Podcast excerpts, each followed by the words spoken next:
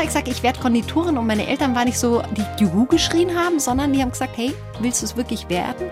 Weil du arbeitest wirklich, wenn die anderen feiern. Du arbeitest Sonnen, Feiertag. Und dann bin ich nochmal in mich gegangen und habe gesagt, ich werde es und ich habe es nie bereut. Bis heute nicht. Bis Kein, heute. Ich- keinen einzigen Tag. Nein, ich liebe meinen Beruf. Die blaue Couch, der preisgekrönte Radiotalk. Einer unserer Bayern 1 Premium Podcasts. Hören Sie zum Beispiel auch mehr Tipps für Ihren Alltag mit unserem Nachhaltigkeitspodcast Besser Leben. Und jetzt mehr gute Gespräche. Die blaue Couch auf Bayern 1 mit Thorsten Otto.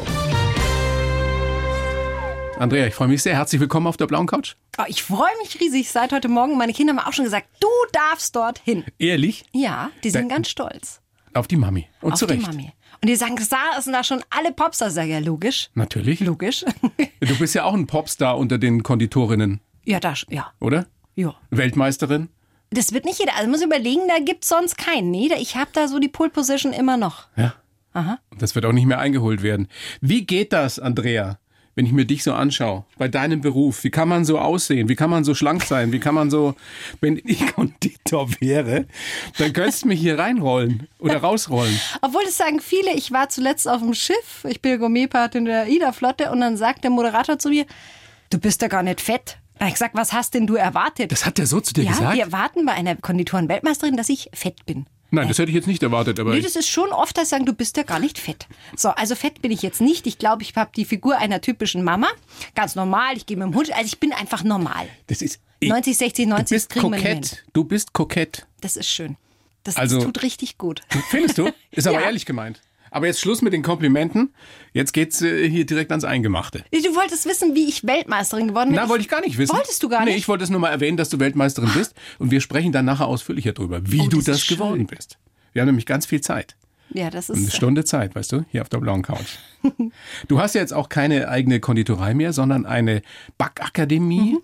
Das fand ich spannend jetzt in der Vorbereitung, weil ich mir gedacht habe, äh, und ich habe ja gelesen, dass da auch Männer kommen. Viele, immer mehr. Ein Viertel sind Männer und es ist entspannter. Also ein reiner Frauenkurs ist schon sehr zickig. Also weil dann tut die eine ein Blümchen mehr drauf, sieht das, macht die andere zwei drauf und ich sag, macht euren eigenen Stil. Wenn Männer dabei sind, das ist sehr entspannt, bloß Männer geben's nicht zu. Also die kochen gerne und die guten Sachen aus der Patisserie sind ja alles Konditoren. Gelernte Konditoren, die dann zu den Köchen wechseln und die dann sagen dann, ich möchte backen lernen. Und dann ist es so ein ganz entspannter Kurs. Ich hatte mal einen Piloten, der hat geliebt, in Schokolade zu rühren. Und ich hatte mit dem Pralinenkurs und Schokolade rühren ist verboten, weil da irgendwann kommen da Luftblasen rein. Ich wurde wahnsinnig mit dem, sagt es für ihn sinnlich. Das war sein Fetisch. Das war sein Fetisch und das Lustige, dann ist ja die LTU, gab es ja nicht mehr, der letzte Flug. LTU, doch. Ja. Und dann bin ich mit dem geflogen und dann liest er meinen Namen. Ich wusste gar nicht, dass der an Bord ist. Dann kriege ich ein Fläschchen Champagner, keiner hat was zu trinken bekommen und zieht es da schon rein, hat den Tag nach einer Messe bei mir und dann sagt, Frau Schiemer-Huber, Sie sind an Bord. Dann habe ich mit dem so lange gequatscht, alle sind ausgestiegen. Und dann kam ich nicht mehr aus dem Flieger raus, weil vorne das Gate zu war. Alle sind ausgestiegen, wir haben bestimmt noch eine halbe Stunde im Flieger gequatscht. Ich gesagt, so, und wie komme ich jetzt zum Koffer? Weil die Andrea mit dem Piloten im Flieger war. Im Flieger war. Er will ja nur Schokolade. Der Natürlich. wollte nicht mich, der wollte nur Schokolade. Der, der wollte ja nur rühren. Und der war so glücklich, dass du ihm das Backen beigebracht hast. Ja, und der hat die ganze Zeit gerührt. Er hat gesagt, bitte hör auf, Herr die Temperatur stimmt nicht. Da sage ich, ja logisch, weil du lauter Luftblasal da reinmachst. Ich wurde wahnsinnig mit dem. Backen Männer und Frauen unterschiedlich? Also gibt es da einen generellen Oh ja. Unterschied? Männer sind viel genauer, exakter, Okay. akribischer. Und Frauen sind kreativer, lass mich raten. Ja, die sind kreativer und sagen mal, ich tue mal ein anderes Gewürz rein, das, das passt schon, die Konsistenz stimmt. Und Männer sind wirklich sehr, sehr sorgfältig. Aber es ist alles auch wie bei Pralinen sauberer. Also das ist wirklich, es sind zwei Männer sind Lager. gründlicher? Ja, aber hallo. Die wiegen und da geht's wirklich, wo man sagt, komm, das passt schon, das eine Gramm da. Nee, die machen das ganz genau und befolgen die Arbeitsstriche, hören auch zu. Also ich find's angenehmer. Ich freue mich immer, wenn ein Mann dabei ist. Hast du auch so ältere Ladies, die kommen, weil sie noch irgendwie was Besonderes lernen wollen? Ich meine, Omas können ja fast alle backen, Gott sei Dank. Ja, die noch.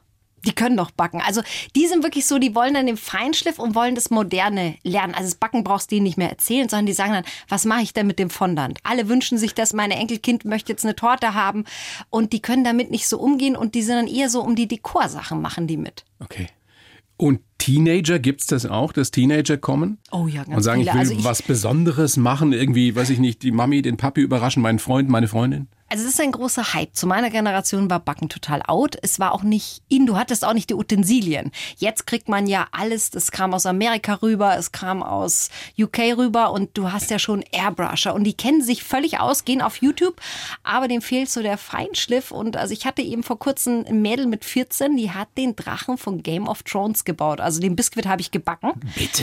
Vier Stunden, die hat jede Schuppe aufgestochen, hat den gebrushed. Und ich habe mir gedacht, wie krass ist das denn? Und dann habe ich überlegt, die durfte den Film anschauen, da habe ich mir die Augen zugehalten. Aber hat sie den dann dann selber gegessen? Klar, alles, was man macht, darf man selber mit nach Hause Ja klar, nehmen. aber war das irgendwie ein spezielles Geschenk für ihren die ersten wollte Freund? einfach oder? mit mir backen und ich habe gesagt, such dir eine Wunschtorte aus. Und dann hat die sich diesen Mörder-Drachen da ausgesucht, wo ich echt gedacht habe, sagt, der ist falsch schwer. Ja, ja, das kann sie schon. Und die schicken mir dann wirklich ihren Instagram-Account, die Ladies, und sagen, schau mal, ich habe schon einen Instagram-Account, also ich darf mich nicht posten, aber das sind meine Torten. Und dann denkst du, okay.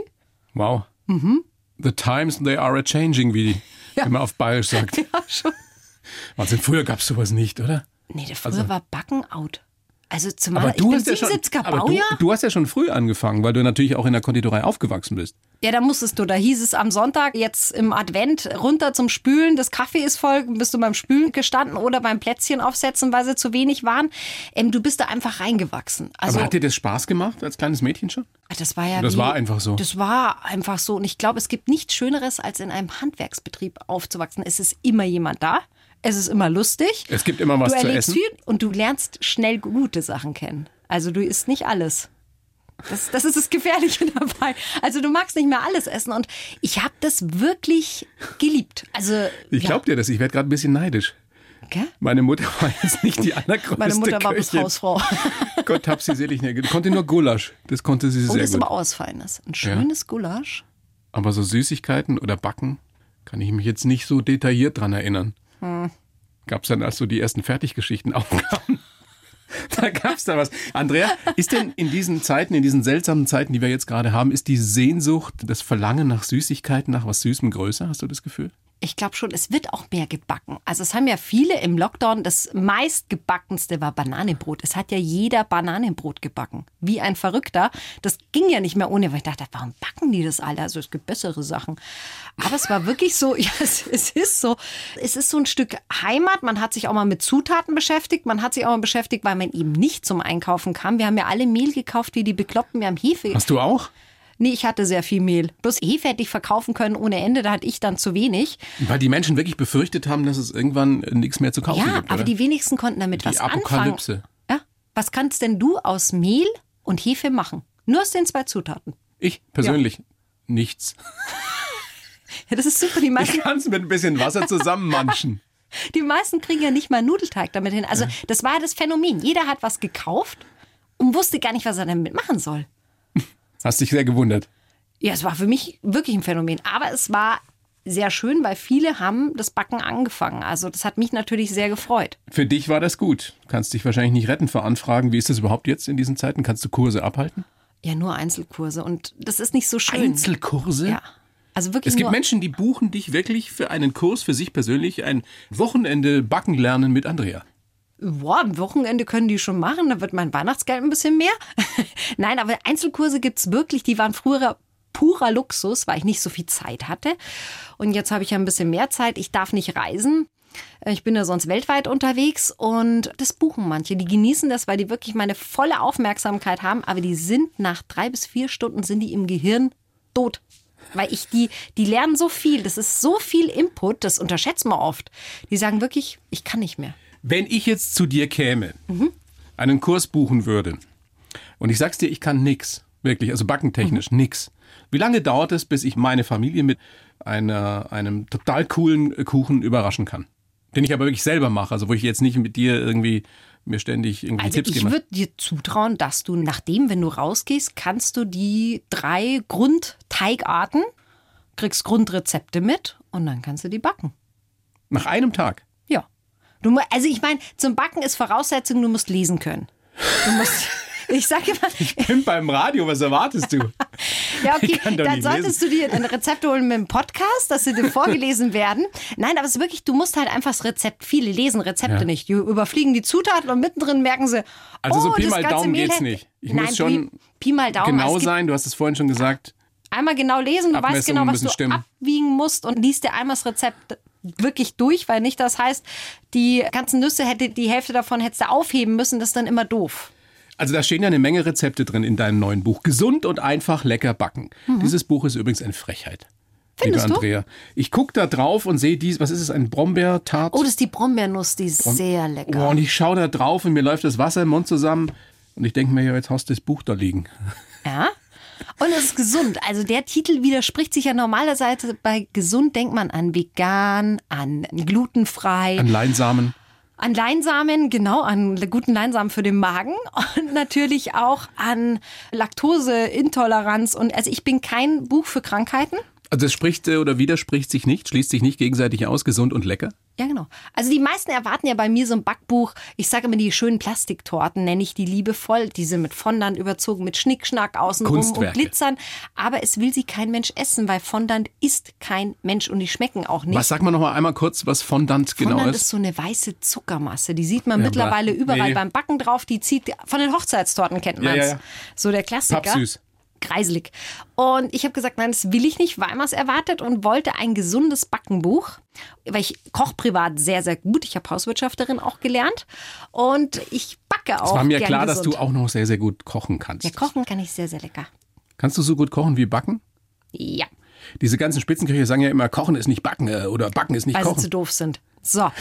Die sind nur neidisch, oder? Weil Nein, sie es nicht können. nein, das ist wirklich, da sind wir wieder beim Thema Lesen. Da ist nicht einfach mal einfach ein Fleisch auf den Grill zu hauchen und der Koch hat es ein bisschen einfacher. Du kaufst zum Beispiel jetzt in der Spitzengastronomie ein super Wagyu Beef. Wenn deine Grundzutat schon perfekt ist, legst du die nur noch in die Pfanne, machst rechts, links anbraten, musst halt schauen, dass nicht durch ist und dann noch ein bisschen Pfeffer, Salz und das war's. Kannst Bei mir, ich habe die. Zutaten Eier, Zucker und Mehl. Und dann Und das ist du. nicht spektakulär. Und dann heißt, jetzt mach irgendwas draus, was schmeckt. Also ich finde, Köche haben es da viel einfacher. ist ja so ein typischer Melzersatz, ne? Ja, ich habe aber ist nicht Melzer. Ich habe ja diese Sendung gemacht, Fernsehshow Essen gemacht, ja. und Trinken für jeden Tag. Wir haben da seine Gerichte nachgekocht und die laufen noch auf Vox ab. Und ähm, da musste ich auch kochen. Würdest du sagen, wer backen kann, kann auch kochen, aber nicht wer kochen kann, kann auch backen? Ja, würde ich sagen. Weil jemand, der backen kann, würde ein Rezept, ein Kochrezept durchlesen und würde ganz akribisch danach arbeiten.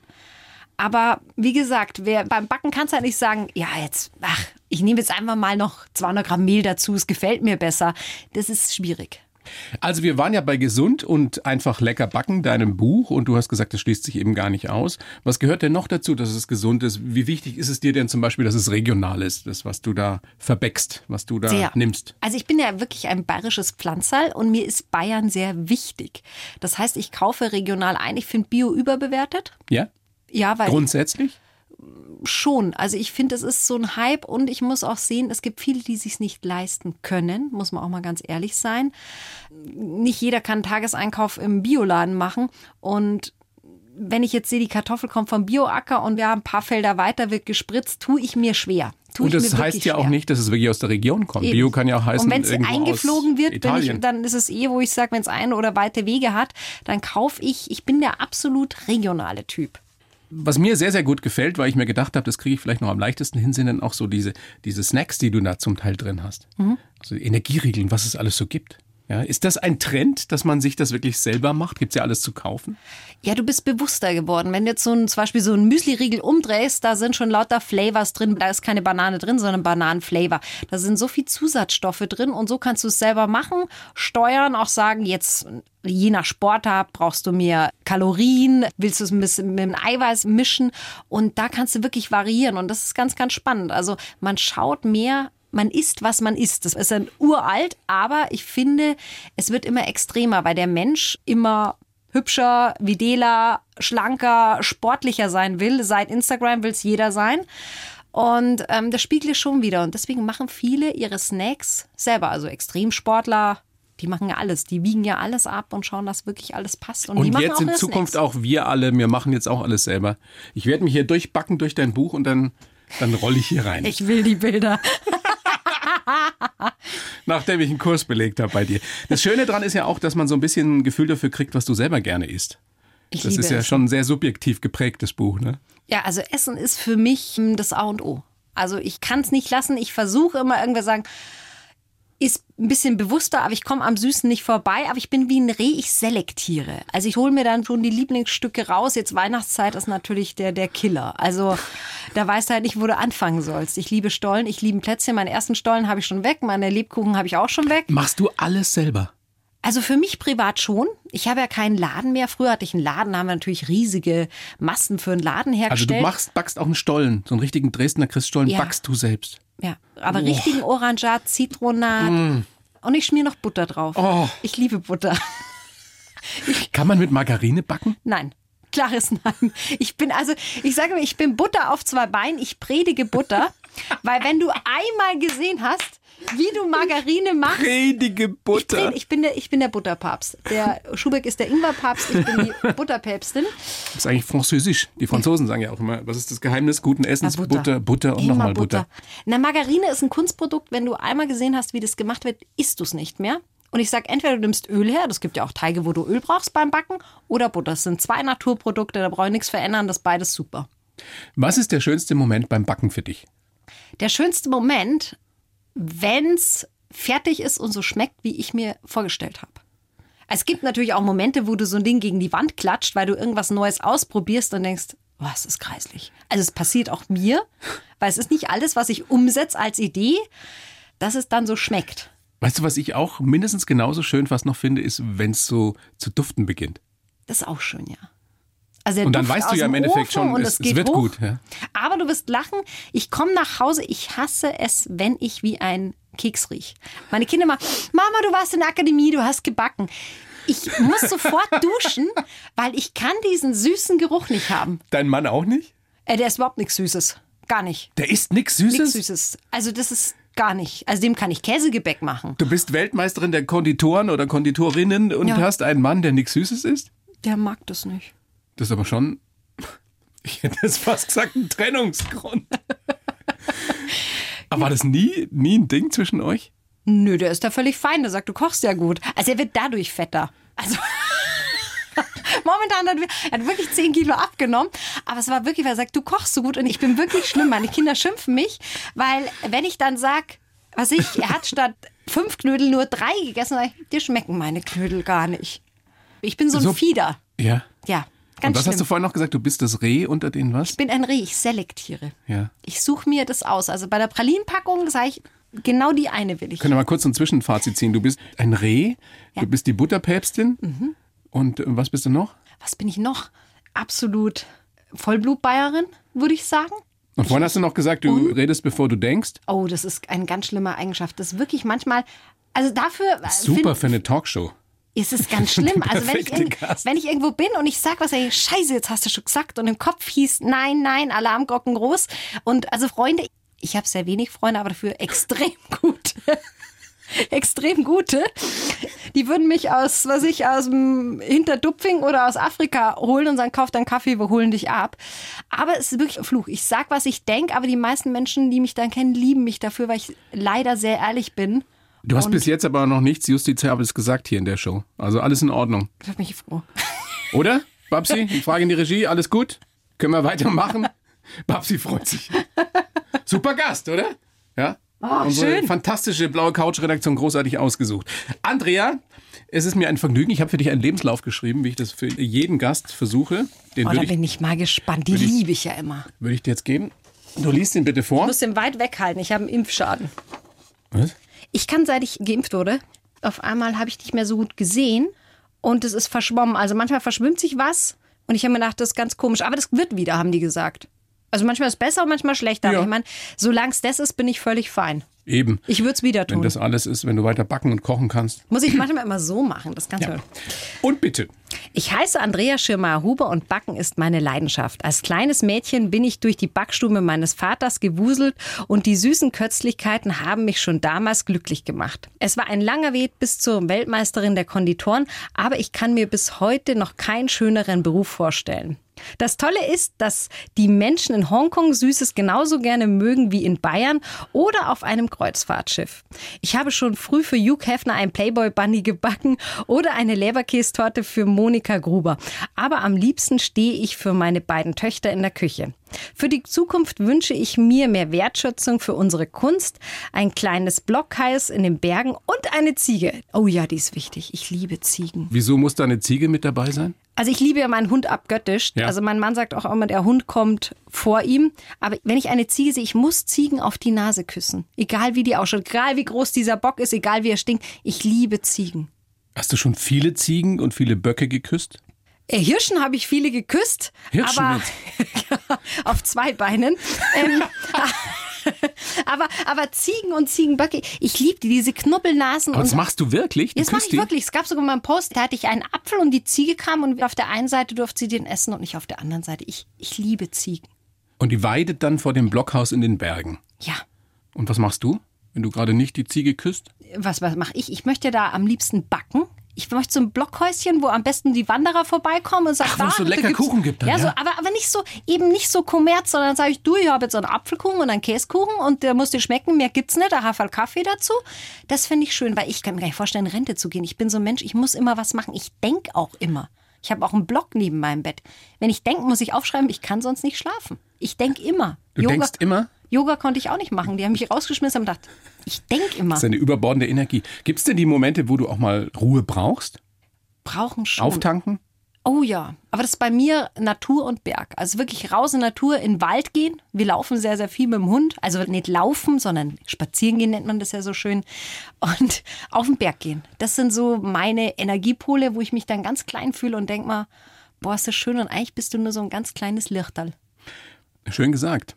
Wenn man sich dessen immer mal wieder bewusst wird, dass sich die Erde, dass sich die Welt nicht um einen dreht. Nee, es dann, ist wirklich Dann würde uns das gerade zur Zeit helfen. Ja, und deswegen eben so ein Blockhaus, wo ich sage, diesen ganzen Schickimicki brauche ich nicht. Meine Tochter sagt immer, Mama, wenn du mal einen Lotte 6 hast, kaufen wir eine Villa. Sag ich, nein, wir kaufen ein Blockhaus. Fertig. Ich mag keine Villa.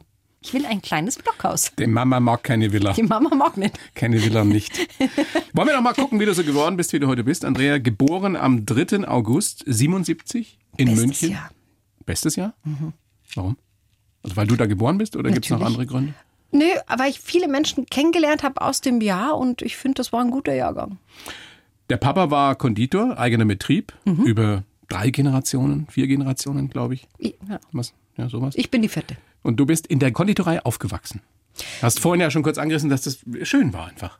Weil ja, das war los frei, das war lustig, du bist überall rumköpft. Das war so ein bisschen wie bei Meister Eder und seinem Pumuckel, weil wir haben ja so ein Münchner Stadthaus und im hinteren Teil, wie bei Meister Eder, im Hinterhaus, wie man so schön sagt, war die Backstube. Und du bist da rumköpft und hast natürlich auch viel Schmarrn getrieben und das war einfach schön. Ich, ich möchte diese Kindheit nicht missen. Aber man läuft auch so nebenher, wenn man in einem Ja, wenn es da langweilig ist, Familienbetrieb bis, bis zur aufwächst. Oma nebenan oder wenn dir langweilig ist, bis zur Konditorei hinter. Klar, du warst natürlich jetzt nicht so behütet, wie wenn du jetzt eine Mama zu Hause hast, so eine, wie so schön sagt, so eine Helikoptermama, die nur schaut, wie und was und du musst zum Klavier und du musst zum Ballett. Sowas Nein, gab's das habe ich alles nicht wenig. gemacht. Ja. Also ich habe keinen Sport gemacht. War ja auch in der Ganztagsschule und im Internat. Und von dem her, das gab es da nicht. Aber ich glaube, ich würde mir das heute für die Kinder wünschen, dass die einfach mal Kind sein und nicht Diese jeden Freiheit, Scheiß machen die es müssen. damals gab, ja, die wir Ja. f- ja fast alle hatten. Du musst ein wildes Mädchen gewesen sein, geht die Legende. Ja, also ich war schon wie so ein Laus Dirndl. Also meine Schwester war bildhübsch, groß und ich hatte kurze Haare und was immer so fatal war, was ich gesagt habe, Mai, hast du einen netten Bruder. Boah, da ist da Oh. einen Schalter rauskauen. Und ich war mehr so das Laus Dirndl, ich war auch das Andal. Ja, deswegen wie so ein Bur mehr in der Werkstatt und wenn der Papa auf Jagd ist und so. Das war für mich immer spannend. Stimmt das, dass du Düsenjägerpilotin werden wolltest? Ja, höher, schneller, weiter, das war mein Berufswunsch. Also, war das wirklich mehr als nur so ein Hirngespinst? Hast Nee, du es war mein, mein also wenn du jetzt hingearbeitet in irgendeiner Weise?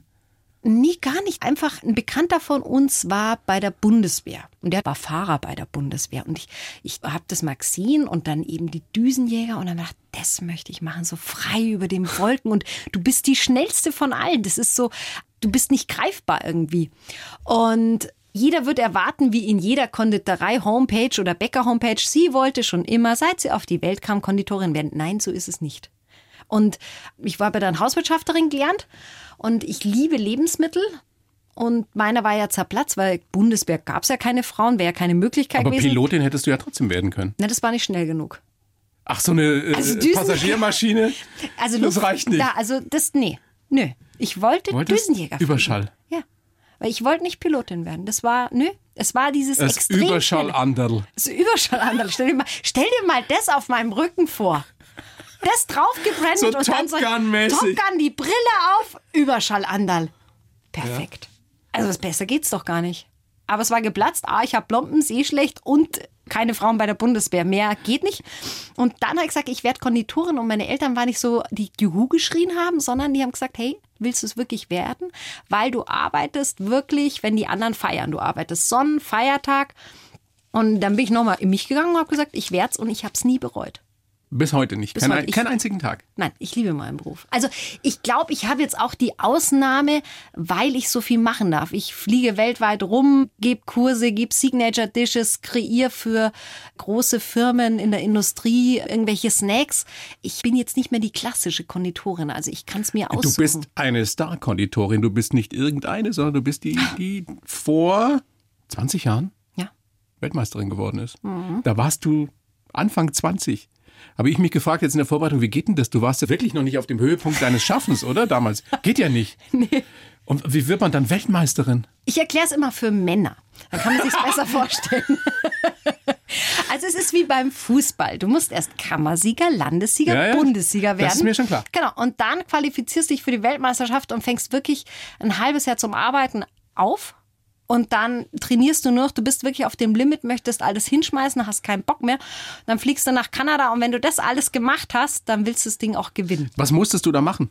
Oder Also- womit bist du Weltmeisterin Es geworden? sind mehr Sachen. Also du stellst nicht ein Ding her, sondern es geht mehrere Tage. Du musst eine Schautorte machen, du musst ein Zuckerschaustück machen, Pralinen, Eis, Marzipanfiguren, nationale Spezialität. Und es ist ja nicht nur, wie es schmeckt, sondern wie es aussieht, sondern auch, wie du arbeitest. Hast du neue Techniken dabei? Also es ist wirklich wahnsinnig anstrengend. Und ich habe mir schon gedacht, okay, du bist gut drauf. Aber du bist da wirklich wie in einem Film drin und spulst da alles ab. Und wenn was schief geht, dem Franzosen vor mir ist was auf den Ganache gefallen. Der hat die Schürze ausgezogen. Wo, wo ist ihm das draufgefallen? Die Ganache ist dieser glänzende Überzug bei den Torten. Okay. Und dem ist da irgendwas draufgefallen, der hat die Schürze ausgezogen, ist gegangen. Du hast nicht die Zeit, was zu geweint. reparieren. Der hat bestimmt geweint. Du nicht. Ich habe gelacht. ich habe gedacht, ja, einer weniger. Aber wie kann es sein, dass du mit Anfang 20 schon so gut warst?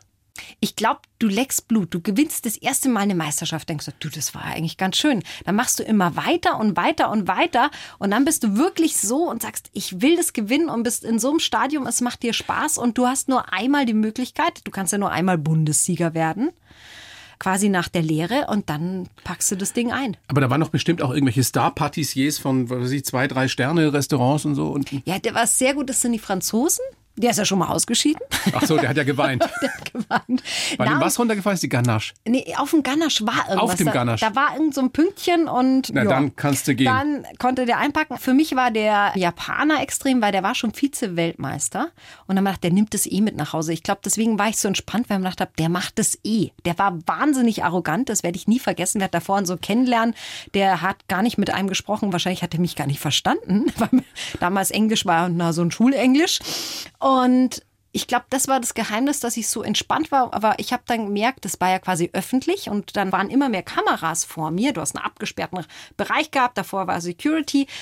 Und dann habe ich gedacht, so schlecht kann es gar nicht dabei sein. Es werden immer mehr und ein asiatisches Team hat mich immer gefilmt, egal was ich getan habe.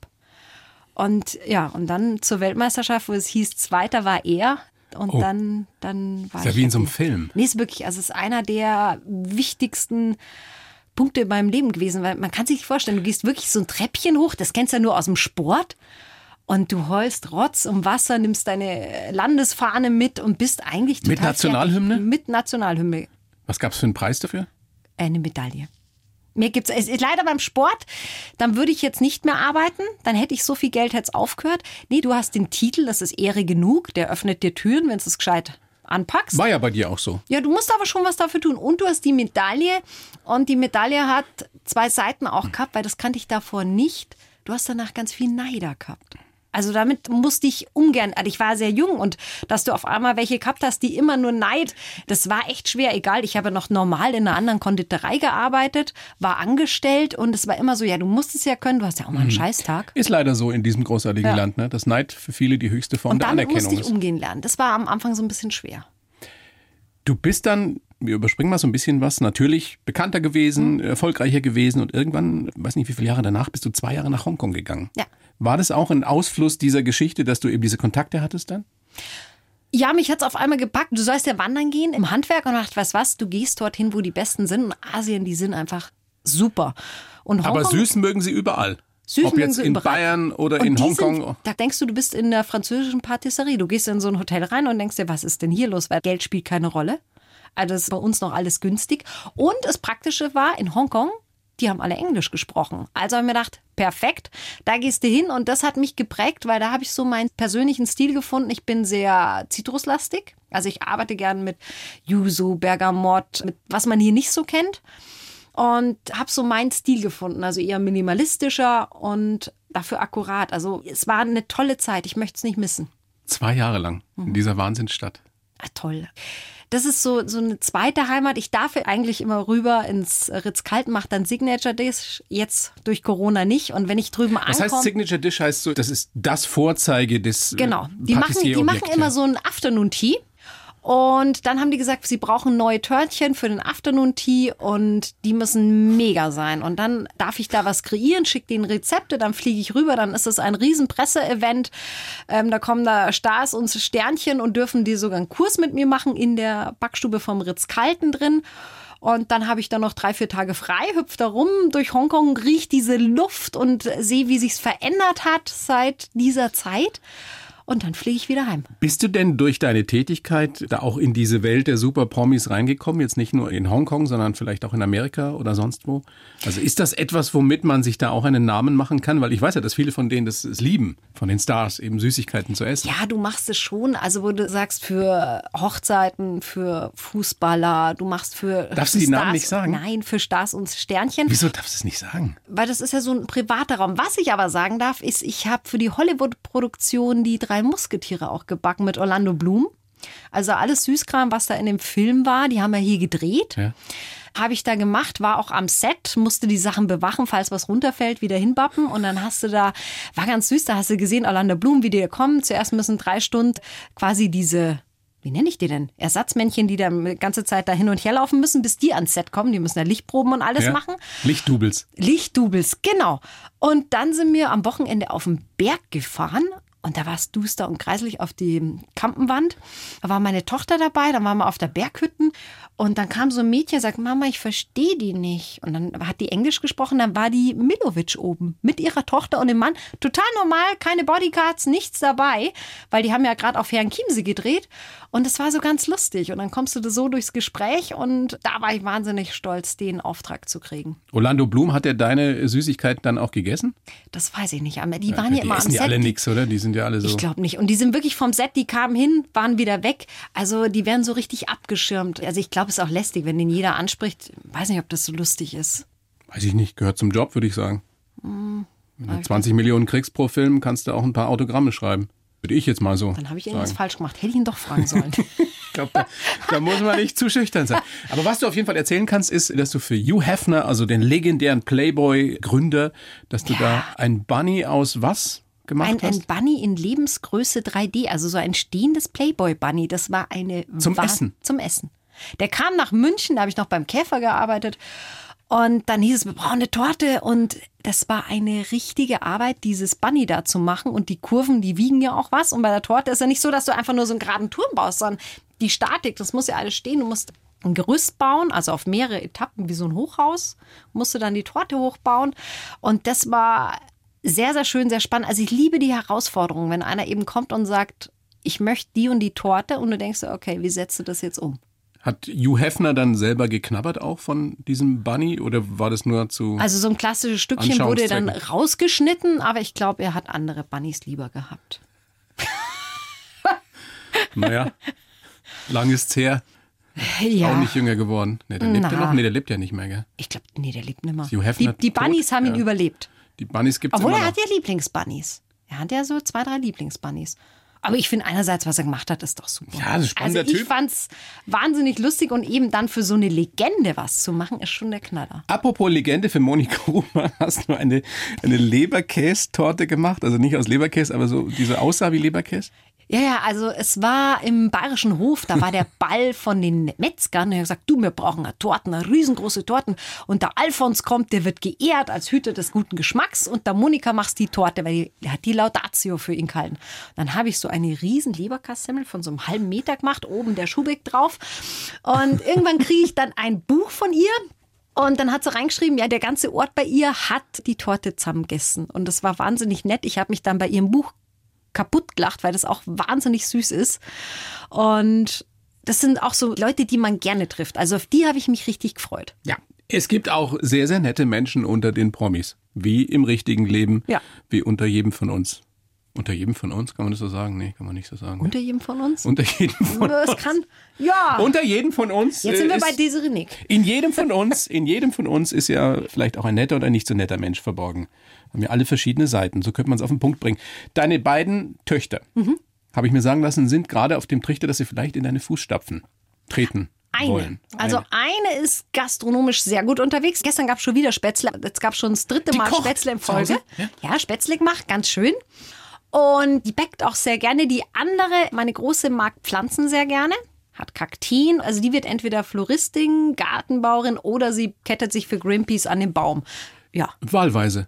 Ja. Auch dann braucht sie was zu essen. Ja, die kriegt dann das, was die Froni sagt, komm mal her, du Arme, verhungerst jetzt bei Greenpeace vorm Baum, ich bring dir mal so ein Töpfchen, so eine Tupperbox vorbei. Worauf ich hinaus möchte, lieber Andrea, was wünschst du dir denn für deine Töchter? Gerade jetzt als Mutter in diesen merkwürdigen Zeiten, die wir haben.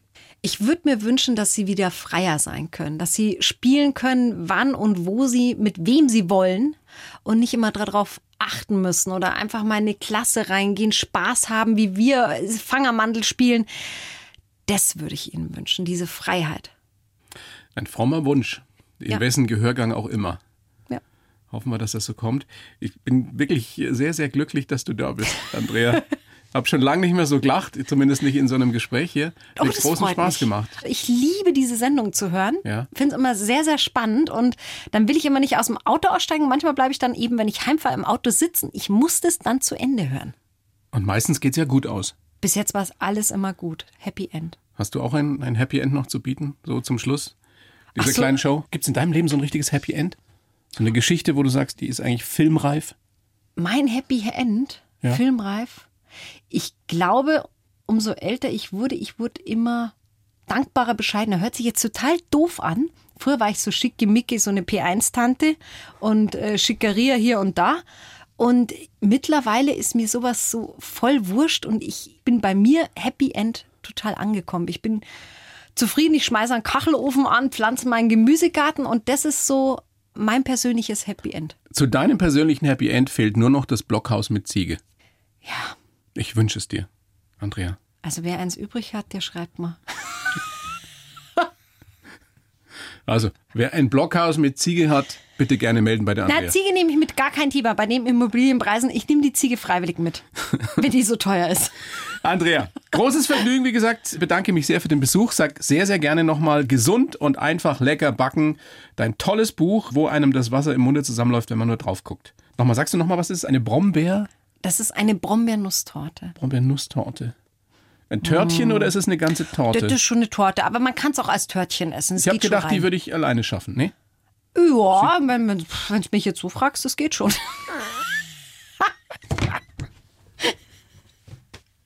Wie soll man denn mit der Frau ein ernsthaftes Gespräch führen? Ja? Dankeschön, Andrea. Alles Gute. Dankeschön. Die Bayern 1 Premium Podcasts. Zu jeder Zeit, an jedem Ort. In der ARD Audiothek und auf bayern1.de. Bayern 1 gehört ins Leben.